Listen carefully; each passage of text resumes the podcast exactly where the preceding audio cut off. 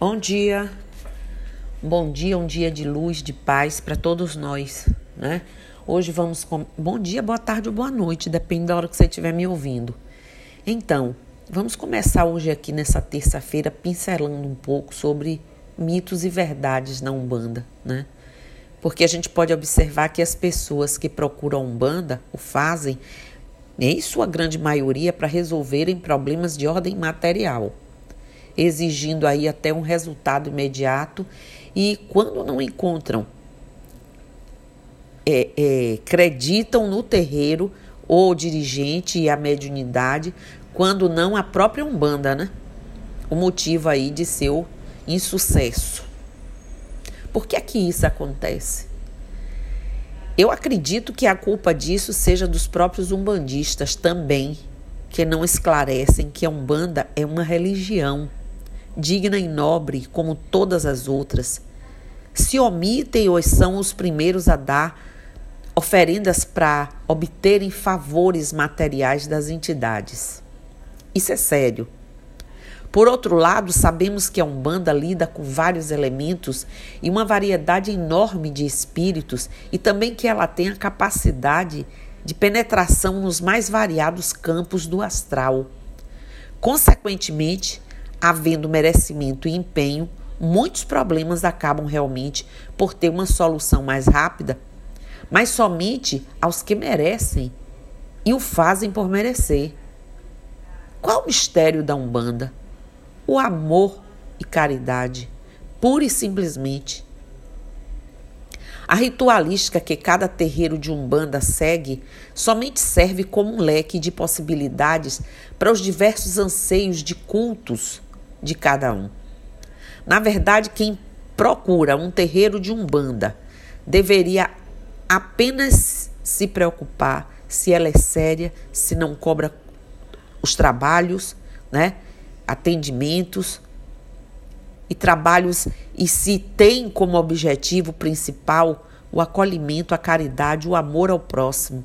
Essa é a verdade, é verdadeira umbanda, e essa deve ser sua preocupação sabendo que temos por obrigação sempre buscar o porquê das coisas e não ficarmos satisfeitos com respostas do tipo isso é assim porque é ou isso é um mistério da fé.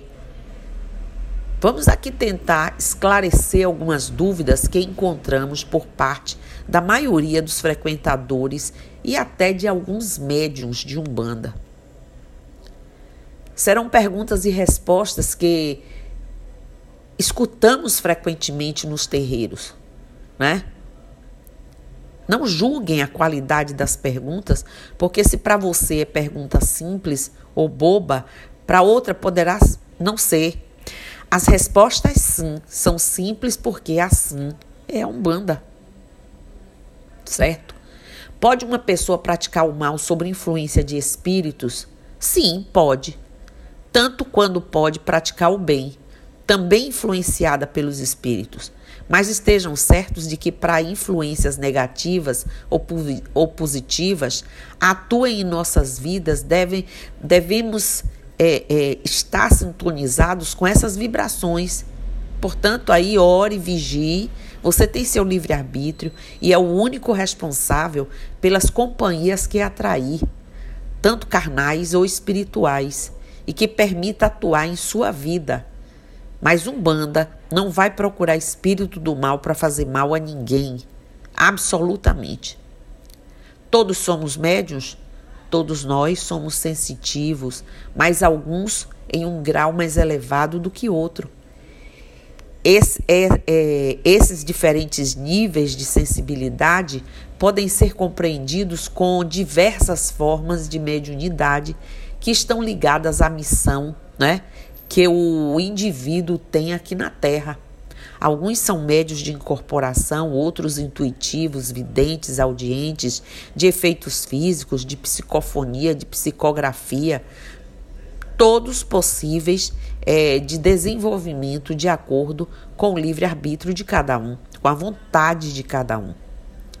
O médio, quando está incorporado, sabe tudo o que acontece e o que a pessoa está falando com a entidade são perguntas normais, Normalmente, sim. A grande maioria dos médios é consciente ou semiconsciente, como falam, ou seja, sabem o que está acontecendo, mas não têm ingerência sobre as atitudes, né?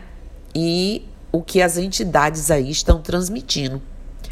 Normalmente, logo após a, a, o contato, o médium ainda lembra de alguma coisa que vem como flash, mas logo depois vão esquecendo aos poucos. Somente médiums inconscientes é que, ou, ou sonâmbulos, né?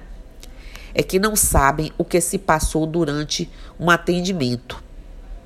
Mas é muito raro esse tipo de mediunidade.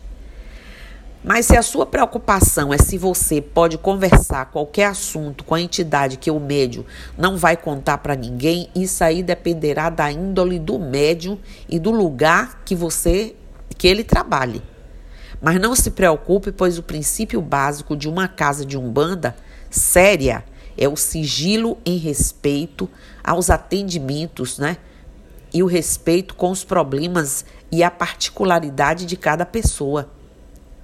Se uma pessoa tem que trabalhar é, é, mediunicamente e se a mesma não entra para o centro, ela pode receber para um terreiro ou uma tenda, ela pode receber um guia ou entidade na rua, em casa, no trabalho, em outro lugar? Bom, poder não deveria, mas às vezes acontece. Porque não que esses guias sejam de luz. Aí vem todos aqueles, né, que não respeitam nada. Uma entidade guia ou protetora de luz não irá de forma alguma expor uma pessoa ao ridículo ou a situações constrangedoras incorporando em lugares públicos. O fato é que se a pessoa é médium e tem como missão trabalhar mediunicamente e opta por não desenvolver sua mediunidade, isso não faz que ela deixe de ser médium. O que acontece é que sua mediunidade fica embrutecida e desamparada, expondo aí a ação de espíritos trevosos que poderão esses sim manifestarem em lugares públicos, colocando a pessoa em situação embaraçosa e de risco. A Umbanda ou outra religião qualquer que serve para nosso crescimento moral e espiritual e como elo de ligação com nosso grande Pai Olorum, Deus, né? é, frequentar ou participar ativamente de uma deve ser uma opção particular de cada um e não uma imposição. Devemos saber que, pelo fato de termos uma mediunidade mais aflorada, não, não nos torna ímãs, atraindo toda e qualquer energia que estiver nos ambientes nos quais frequentamos. O desenvolvimento dessa mediunidade se faz necessária para vocês aprenderem a lidar com essas energias e controlar as manifestações e aí terem oportunidade através do trabalho mediúnico, né, de resgatar aí os nossos karmas, os nossos compromissos assumidos e não ficar à mercê de qualquer tipo de espírito. Negar e fugir disso não nos levará a nada. É claro que existem outras formas de praticarmos a caridade, trabalharmos mediunicamente, né? Deve ser uma opção e não uma imposição. Cada um com seu processo, missão e vontade. Mas creiam, um espírito de luz não faz isso. E um embusteiro, ele se faz passar por espíritos que têm nomes de pretos velhos, de caboclos, e na realidade não são, porque esses não fazem isso publicamente. Nos perguntam se é verdade que as pessoas que entram para trabalhar na Umbanda não podem mais sa sair porque atrasa a vida. Não, não é verdade. Como também não é verdade que a vida da pessoa em questão vai para frente se ela entrar na Umbanda. O que ocorre é que ao entrar para uma corrente de um terreiro de Umbanda, a pessoa passa a dar vazão e a desenvolver sua mediunidade assume compromissos e responsabilidades, se tranquiliza, se harmoniza vibracionalmente, evolutivamente, ou pelo menos deveria, né? O atraso da vida da pessoa ocorre porque ela deixa de se equilibrar, evoluir, fazer caridade. Consequentemente, ela deixa de ter tranquilidade para resolver até o mais simples dos problemas. Mas isso ocorre porque a pessoa. E, e, mas isso é, é, saiu do terreiro, mas não deixou de ser médium. A questão é essa e continua recebendo as influências daqueles espíritos do astral que a gente bem sabe quais são, né? E se ela não continuar com suas responsabilidades em ter uma vida regrada de conduta é, ilibata e não praticar caridade de alguma forma, receberá maior influência do astral inferior, segundo a lei das afinidades, né? Que fique bem claro que não é o ingresso da pessoa ou a sua permanência na Umbanda ou qualquer outra religião que fará com que a vida da pessoa ande para frente ou que todos os problemas dela se resolverão. Temos que ter a consciência, gente, de que a sua única conduta moral, seu desejo de praticar a caridade, de ajudar o próximo, de buscar a sua evolução é que será determinante se a pessoa vai melhorar ou não. É uma questão de merecimento pessoal. A Umbanda, através de um terreiro sério, lhe dará a oportunidade, né, o conhecimento e o meio. Cabe a pessoa abraçar ou não né? Mais uma vez, eu ouvi mais várias vezes de, médiums dizerem que se ele abandonasse as entidades o castigariam. Isso é verdade? Bom, não. A entidade não faz isso, ela tem luz. Certamente era um médium que, em suas limitações de conhecimento, entende assim.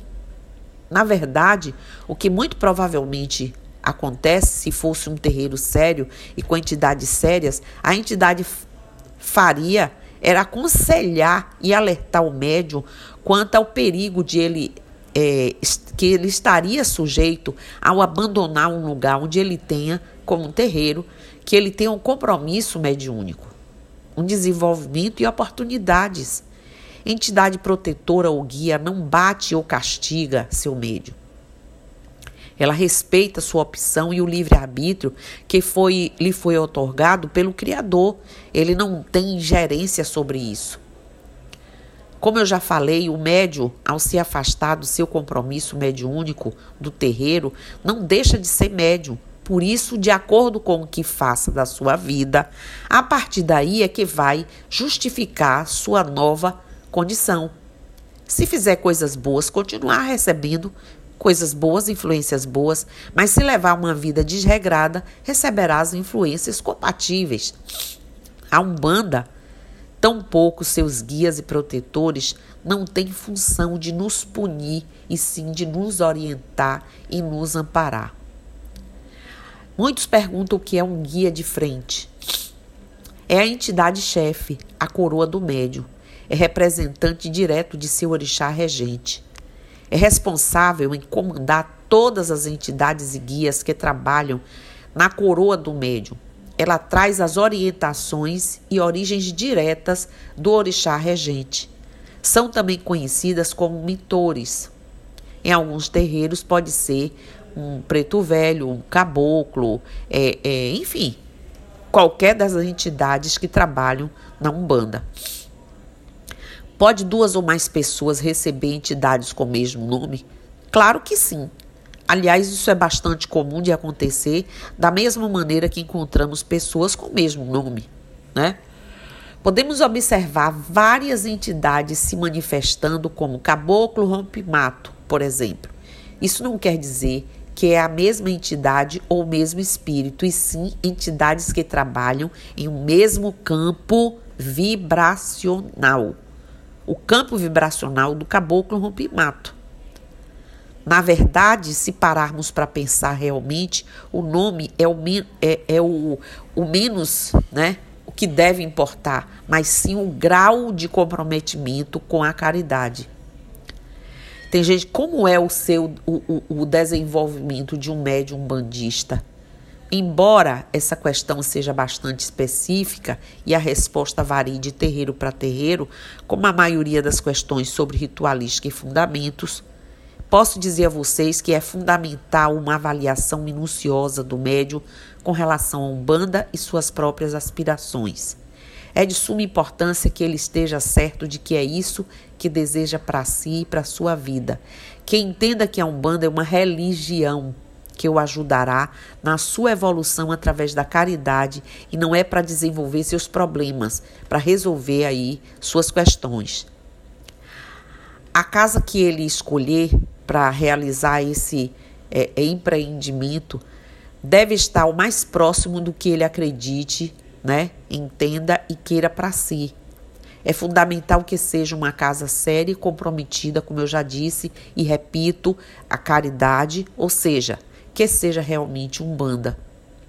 As diferentes ritualísticas da Umbanda, elas servem exatamente para atender às diversas aspirações.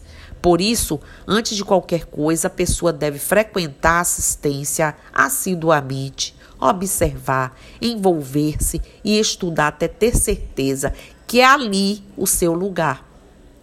Cada casa tem um critério para se fazer parte da corrente. Procure saber qual é. Ao entrar para a corrente, deverá seguir rigorosamente as orientações né, do dirigente da entidade e da egrégora da, dessa casa. Entender que não, não serão bandistas os é, é, os portões para dentro do terreiro, mas sim de coração, corpo e alma. Você deve dedicar-se, educar-se, doutrinar-se, seguindo as orientações recebidas, né, com sua conduta moral deverá ser constantemente observada. Participar de todas as sessões, as giras, né, que estejam abertas aos médios novos, estudar, buscar constantemente a evolução espiritual, para que você tenha bons instrumentos para entidades protetoras e guias. Buscar tudo isso irá facilitar a incorporação e o desenvolvimento de sua mediunidade. Se entregue de corpo e alma sem medo, porque vai haver quem lhe olhe, quem lhe observe e vá lhe orientando até onde você chegar num ponto certo de maturidade. É essencial lembrar que um momento de adaptação, onde tanto o médio quanto entidade estarão se afinizando a esse momento. Não tenha pressa. O tempo que você levará para incorporar, da, fazer, trabalhar das giras, né? Ou já ser coroado com maturidade para estar aí, que as entidades conversem com a assistência, só dependerá do médium de sua dedicação, de seu empenho, seu preparo, sua orientação, que lhe for passado. Perguntam: é verdade que homens que trabalham com caridade femininas são gays ou podem se tornar? De forma alguma. O que determina a preferência sexual de uma pessoa é ela mesma e não a entidade. Aliás, ninguém tem exigência sobre esse assunto. Isso é um pensamento machista e preconceituoso. A Umbanda não coaduna com pensamentos retrógrados, né? Ninguém vira ou se torna homossexual ou heterossexual, ou ela é ou não é. Isso é a característica dela e deve ser respeitado. O médium é um medianeiro, um aparelho para a espiritualidade trabalhar pela expansão da caridade. Assim sendo, a entidade não interfere na personalidade do médium, senão todos que incorporam alguns serão guerreiros e quem trabalha com todas as linhas sofre de personalidades múltiplas. Então, se for assim, mulheres também não podem trabalhar com entidades masculinas, pois se tornaram lésbicas. Que é isso? Temos que mudar esta mentalidade e acabar com o preconceito dentro dos terreiros. A Umbanda tem lógica e coerência. O que deve realmente interessar não é a preferência sexual da pessoa, mas o quanto de caridade e amor a pessoa tem para fazer o bem e dar. O quão dedicado à espiritualidade ela o é e o quão envolvido com o astral superior ela esteja. Certo, gente? Tem gente que pergunta como funciona a hierarquia dentro de um terreiro. Bom, dentro de um terreiro de umbanda deve existir organização e disciplina. E para manter essa organização e disciplina deve existir né, também um sistema hierárquico. Alguns terreiros dividem-se em partes administrativa e espiritual. A parte administrativa funciona como é, associação normal, com presidente, tesoureiro, secretário, outros cargos possuem, né? Havia serem úteis uma composição do estatuto. Já a parte espiritual é comum ser dividida é, com o sacerdote, né? Do terreiro, ou as sacerdotisas, né? É o que é o responsável espiritual por tudo que acontece nas giras antes, durante e depois. São também chamados pais ou mães na fé de, no santo. Eles têm uma função de cuidar e zelar espiritualmente do terreiro e dos médios, orientar e dirigir os trabalhos.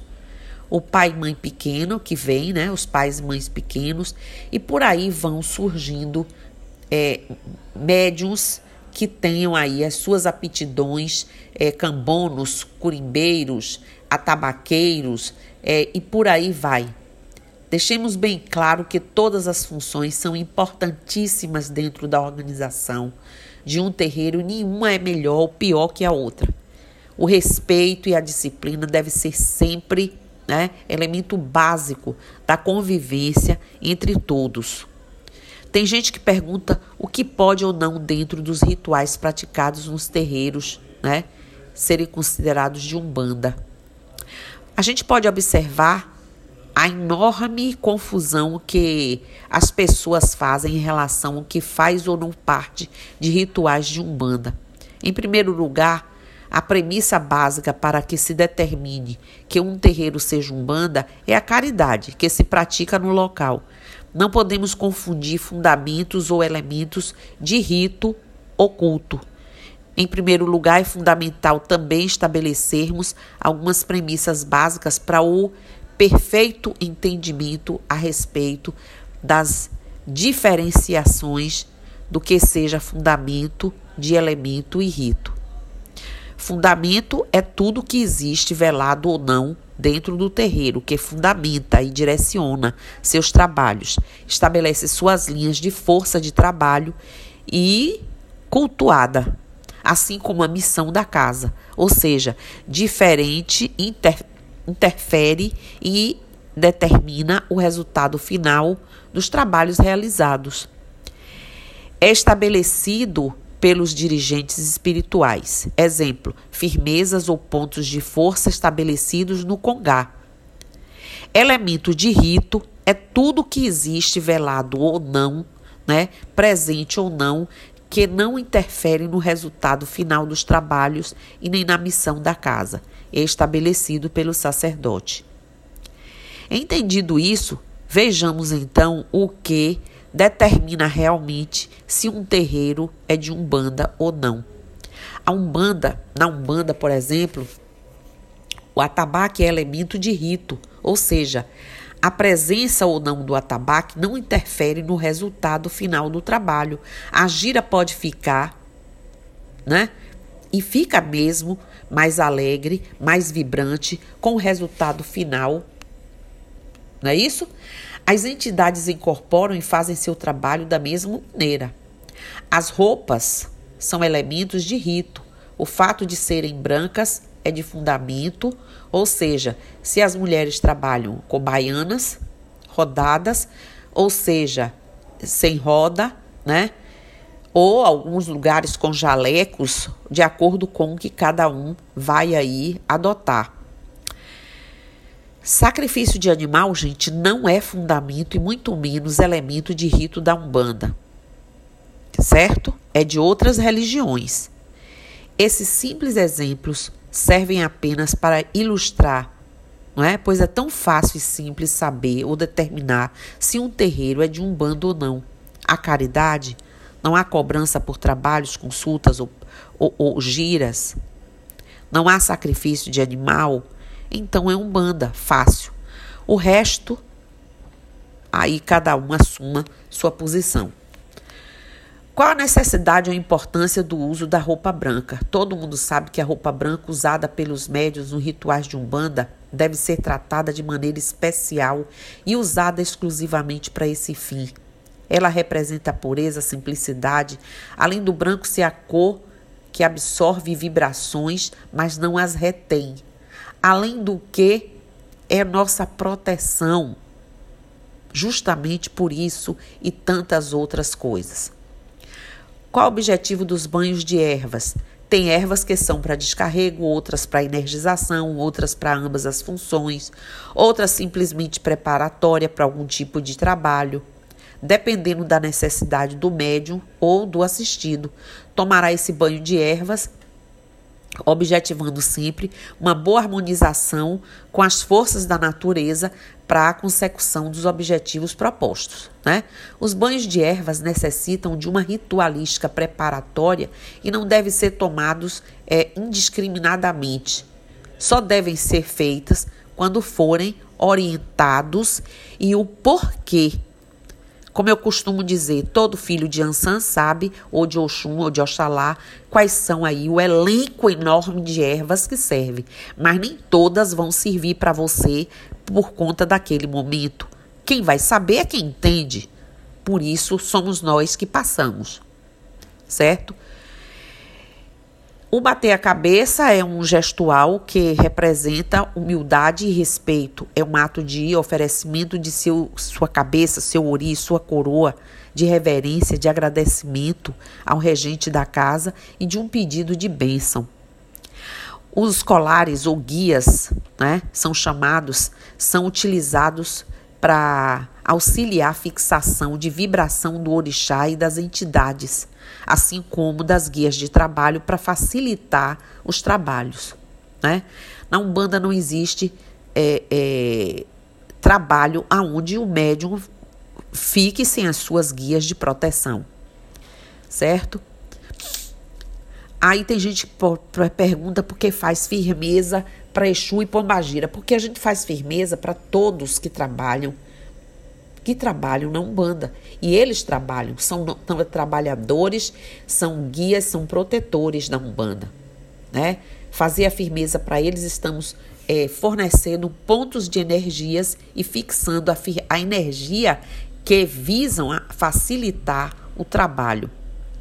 E por aí vai, é, qual a importância de uma gira de Exu? As giras são feitas para Exus, para Pombagira, são feitas para todas as linhas, justamente porque num terreiro, aonde um trabalha, o outro auxilia e todos ali são contemplados, certo?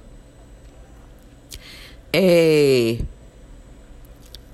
Deixa eu ver mais, tem tanta pergunta que as pessoas fazem. É, por exemplo, se por que, que em alguns terreiros as entidades não bebem e não fumam? Por quê? A egrégora da casa e nós chegamos à conclusão de que a bebida e o sopro direto da fumaça é indispensável uma vez que eles são voláteis, que eles são usados pela entidade, pelas entidades espirituais e trazem o mesmo efeito se a gente não estiver fumando nem bebendo. Certo? Então, eu trouxe essa pincelada hoje para a gente ter aí uma ideia, né? De como num terreiro de umbanda a gente pode encontrar uma série ainda de questionamentos, de coisas importantes para poder as pessoas é, tirarem esses mitos todos, né? Então, por exemplo, um, so, um sopro por si só ele traz um efeito terapêutico espiritual, certo? Eficaz e muito valoroso, mas ele não precisa estar carregado da fumaça. Você estando com o elemento, a entidade ali, ela já traz o fator que é necessário. Essa comunhão entre nós, médiums, vitalidade nossa, fluido, ectoplasma e mais os elementos e a energia espiritual fazem um conjunto perfeito do que nós precisamos, do que as pessoas que procuram os terreiros precisam e por aí vai. Eu espero que um pouco desses mitos, um pouco dos esclarecimentos dados aqui, te ajudem a enxergar essa religião de, com, de uma forma mais justa, por você principalmente. Porque você pode estar precisando e se recusando a participar de um lugar onde a gente só faz o bem com amor e com entrega. Ok? Bom dia, namastê, saravá, axé, mucuyu no para todos vocês. Bênçãos. E eu estou aqui.